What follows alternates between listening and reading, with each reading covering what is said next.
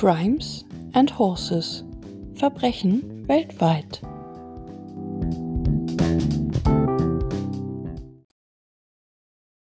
Ihr Lieben, herzlich willkommen zu meinem Podcast Crimes and Horses. Mein Name ist Katja und ich bin seit Jahren ein bekennender True Crime Suchti. Wenn ich einen neuen Fall höre oder im Fernsehen sehe, klinke ich mich meist danach aus und tauche in die Tiefen des Internets ein, um noch mehr darüber zu erfahren. Tja, und da ich selbst auch sehr gerne Podcasts höre, dachte ich mir, ich verbinde das und nehme einfach mal einen eigenen auf. In meinem neuen Podcast geht es um wahre Verbrechen aus aller Welt. Mir ist es wichtig, dass die Fälle nicht bereits in jedem zweiten Podcast liefen und ich werde ja möglichst neue Verbrechen auswählen, wobei sich das neu nicht auf die Jahreszahl bezieht. Also es können auch Verbrechen von vor 20 Jahren sein.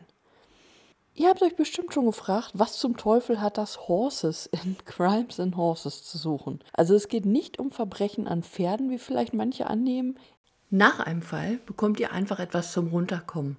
Wenn ich vorher über Mord und Totschlag spreche, will ich zum Schluss mit was Positivem aufhören. Also werde ich im zweiten Teil über mein anderes Lieblingsthema plaudern. Pferde!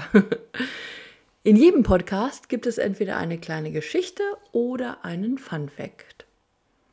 Eins noch vorweg, ähm, sollte euch das Thema sexuelle Gewalt triggern, ist diese Folge wahrscheinlich nichts für euch. So, nun beginnen wir aber mit dem Fall. Deutschland in den 90ern. Die Zeit, in der sich so langsam Mobiltelefone verbreiten, Twix noch Rider heißt, meterhohe Buffalo Plateau Sneaker und Arschgeweih-Tattoos total angesagt sind und Musikvideos auf den zwei großen Fernsehkanälen rauf und runter laufen. Die Zeit der Eurodance-Musik. Damals wurde sie als Dancefloor bezeichnet. Typisches Merkmal sind Rap-Strophen gepaart mit eingängigen Liedtexten und Melodien. Die 90er sind auch die erfolgreichste Zeit der Eurodance-Gruppe Squeezer, die mit Blue Jeans und Without You zwei Top 20 Erfolge erzielen und etliche Wochen die Charts erobern. Weltweit werden mehr als eine Million Tonträger verkauft. Kopf der Band ist Jim Reeves, in Köln geboren, ein recht kleiner Mann mit schwarzer Hautfarbe und hellblonden Rasterzöpfen. Sein auffälliges Markenzeichen. Betritt er einen Raum, zieht er durch sein extrovertiertes Wesen alle Blicke auf sich. Jim hat viele Talente. Er arbeitet als Fotomodel bekannter großer Unternehmen, als Schauspieler in deutschen Fernseh- und Kinofilmen, er ist Moderator eines Jugendmagazins und vor allem als Sänger sehr erfolgreich. Im Laufe der Jahre nimmt jedoch die Bekanntheit ab. Beruflich ist er bei weitem nicht mehr so erfolgreich. 2016 ist Jim 47 Jahre alt, lebt von Hartz IV und jobbt nebenbei noch als Model. Mit seiner Freundin hat er Ende Januar einen so großen Streit, dass er sich ein paar Tage Auszeit nehmen will. So checkt er in das Hostel Happy Go Lucky im Berliner Stadtteil Charlottenburg ein. Die schrille bunte Fassade des Gebäudes ist nicht zu übersehen. 11,50 Euro kostet die Übernachtung in einem Sechsbettzimmer. Nicht gerade eine luxuriöse Unterkunft. Es ist Sonntag, der 31. Januar 2016. Jim betrinkt sich abends und trifft im Zimmer 25 auf den 23-jährigen Adam K. und den 29-jährigen Pavel A., zwei polnische Wanderarbeiter. Sie sind in Berlin, um sich auf dem Bau Geld zu verdienen. Die beiden haben bereits zwei Flaschen Wodka intus, als sie aufs Zimmer kommen. Die Stimmung ist sehr locker. Alle drei trinken nun gemeinsam weiter. Die Stimmung wird so locker, dass der bisexuelle Sänger den beiden ein offensichtlich sexuelles Angebot unterbreitet. In dem Moment scheint bei Adam und Pavel eine Sicherung durchzubrennen. Ihnen missfallen diese Avancen.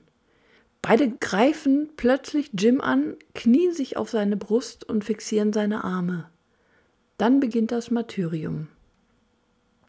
Sie schlagen ihn und zertrümmern mit einem Stuhl sein Gesicht. 15 Rippen brechen. Sie führen Gegenstände rektal in ihn ein und quälen ihn weiter. Mit einem Stuhlbein wird Jim mehrfach gepfählt. Etliche innere Organe werden verletzt, Darm und Blase mehrmals durchstoßen und durch die Fehlung zerreißen Leber und Milz. Zum Zeitpunkt der Vergewaltigungen ist er nicht mehr bei Bewusstsein. Jim Reeves wird zu Tode gequält und stirbt an Rippenbrüchen, die letztendlich seine Lunge durchstoßen. Ein Tag später, Montagmorgen, ein ganz normaler Tag in dem kleinen Hostel. Gäste kommen und gehen, ein Gast checkt ein, öffnet die Tür des Zimmer 25 und entdeckt eine männliche Leiche. Mit einer Decke über den Kopf liegt sie in einem der sechs Betten. Es ist Jim, von den Tätern weit und breit keine Spur. Die Polizei hat sofort die Vermutung, dass die beiden Wanderarbeiter in die Tat verwickelt sind und leitet die Fahndung ein. Sie sind nirgends auffindbar. Der Jüngere, Adam, wird 18 Tage nach der Tat in Polen festgenommen. Die deutsche Kriminalpolizei arbeitet für den Fall eng mit Spanien und Polen zusammen. Den zweiten Täter, Pavel A., nimmt die Polizei fast genau ein Jahr später in Spanien fest. Ich mache jetzt einen kleinen Exkurs und ähm, erkläre euch den Unterschied zwischen Mord und Totschlag. Das ist für den Fall ja im weiteren Verlauf maßgeblich. Also, Mord sieht eine lebenslängliche Freiheitsstrafe vor. Auch kann ein Mord nicht verjähren. Totschlag hingegen wird mit einer Freiheitsstrafe zwischen 5 und 15 Jahren bestraft. Nur im Falle eines besonders schweren Totschlags kann eine lebenslängliche Freiheitsstrafe verhängt werden. Ein Mord liegt vor, wenn der Täter aus folgenden Gründen tötet. Dabei muss mindestens eins dieser Merkmale vorliegen. Aus Mordlust, zur Befriedigung des Geschlechtstriebs, aus Habgier, aus niedrigen Beweggründen, heimtückisch, grausam, mit gemeingefährlichen Mitteln oder um eine andere Straftat zu ermöglichen oder zu verdecken. Ein Beispiel: das heimtückische Töten eines schlafenden Opfers. Hier ist das Mordmerkmal die Heimtücke. Ein Jahr und sieben Monate ist es her, dass der Sänger qualvoll zu Tode gefoltert wurde. Prozessbeginn am Berliner Landgericht. Die Frage, ob in dem Fall Mordmerkmale erfüllt werden, zieht den Prozess enorm in die Länge. Das von der Anklage angeführte Mordmerkmal der Grausamkeit kommt nicht zum Tragen, weil Reeves zum Zeitpunkt der mehrfachen Vergewaltigungen bereits bewusstlos war. Entgegen der Anklage sieht das Gericht folglich keine Mordmerkmale erfüllt. Dennoch sagt der Richter, dass die Tat dicht am Mordmerkmal niedrige Beweggründe liegt. Da die beiden Täter jedoch stark alkoholisiert waren, geht das Gericht von einer erheblich verminderten Schuldfähigkeit aus. Der jüngere Täter gesteht die Taten, der ältere beteuert in seinem Schlusswort seine Unschuld und räumt lediglich ein, er hätte die Penetration verhindern und dem Verletzten Hilfe leisten sollen. Stattdessen wurde Jim Reeves tot im Zimmer zurückgelassen. Am 6. November 2018, ein Jahr später, dann das Urteil. Schuldig des besonders schweren Totschlags in Tateinheit mit besonders schwerem sexuellen Missbrauch einer wehrlosen Person. 13 Jahre Haft für den 24-jährigen Adam und 14 Jahre Haft für den mittlerweile 31-jährigen Pavel. Die Täter, so das Gericht, hätten den Sänger in einer degradierenden, homophobe Gefühle ausdrückenden Art gepfählt. Beide Männer müssen 3500 Euro Schmerzensgeld an die Familie des Getöteten zahlen. Für den alkoholkranken Pavel ordnet die Kammer zusätzlich eine Unterbringung in einer Entzugsanstalt an. Die Täter streiten bis zum Schluss rassistische oder homophobe Motive ab. Sie gehen nach dem Prozess sogar in Revision. Der Ältere beteuert, er hätte nichts gemacht und will freigesprochen werden. Der Jüngere will ein milderes Urteil, was der Bundesgerichtshof beides ablehnt. Jims Familie beantragt ebenfalls eine Revision, mit der die Täter zu lebenslangen Freiheitsstrafen wegen Mordes verurteilt werden sollen.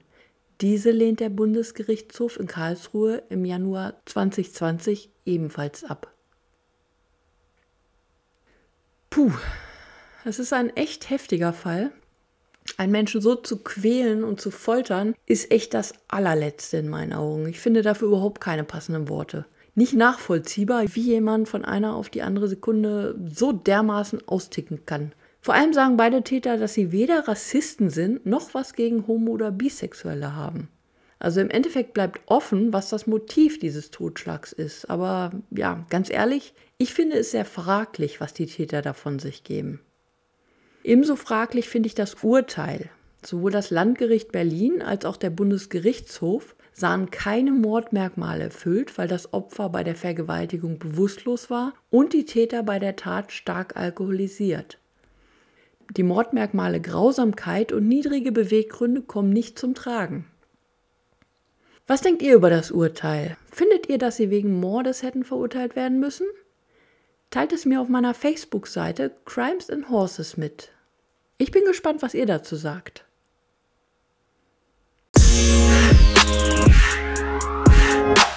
Wie versprochen kommt jetzt der zweite Teil, in dem wir alle mal etwas durchatmen können.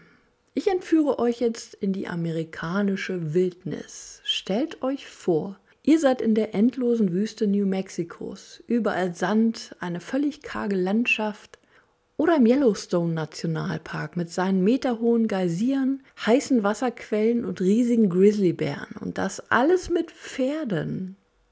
Vor Jahren war ich bei einem Vortrag von Günter Wamser, der mich nachhaltig beeindruckte und dessen Landschaftsfotos noch heute in meinem Kopf rumschwirren.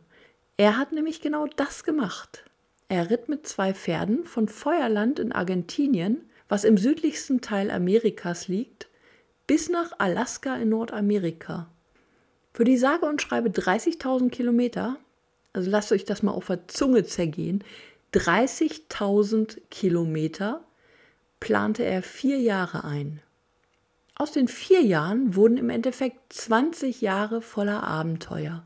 Er drang mit den Pferden in Gegenden vor, in die man mit Fahrzeugen nicht hinkommt. Durch die Pferde bekam er meist auch problemlos Kontakt zu Einheimischen, weil die Fellnasen täglich Futter und Wasser benötigten. Dadurch lernte er etliche Kulturen kennen. Was mich auch so beeindruckte, wie er im Laufe der Jahre mit den Pferden zusammenwuchs. Sie waren irgendwann nicht nur seine Weggefährten, sondern entwickelten sich zu seinen Freunden. Das muss eine ganz besonders wunderbare Bindung sein. Im Jahr 2013 kam er übrigens ans Ziel. So, ihr Lieben, wir sind am Ende des ersten Podcasts angelangt. Wenn es euch gefallen hat, folgt mir gern auf Spotify oder lasst mir ein Like auf meiner Facebook-Seite da. Wenn ihr Verbesserungsvorschläge habt, nur zu. Ich bin offen für fast alles. Schreibt mir einfach eine Nachricht. Ich freue mich. Und eine kleine Info noch. Alle zwei Wochen stelle ich eine neue Folge online. Auf Spotify wird es in Zukunft der erste und dritte Mittwoch im Monat sein. Bei den anderen Anbietern, wie zum Beispiel Apple Podcast oder Google Podcast, kann es jetzt beim ersten Mal bis zu zwei Wochen dauern, bis die Folge online geht. Ab der zweiten Folge sollte es allerdings wie bei Spotify laufen. Okidoki, so viel zu den weiteren Folgen. Ich wünsche euch nun einen schönen Tag, einen schönen Abend eine schöne Nacht und bleibt gesund. Eure Katja von Crimes and Horses.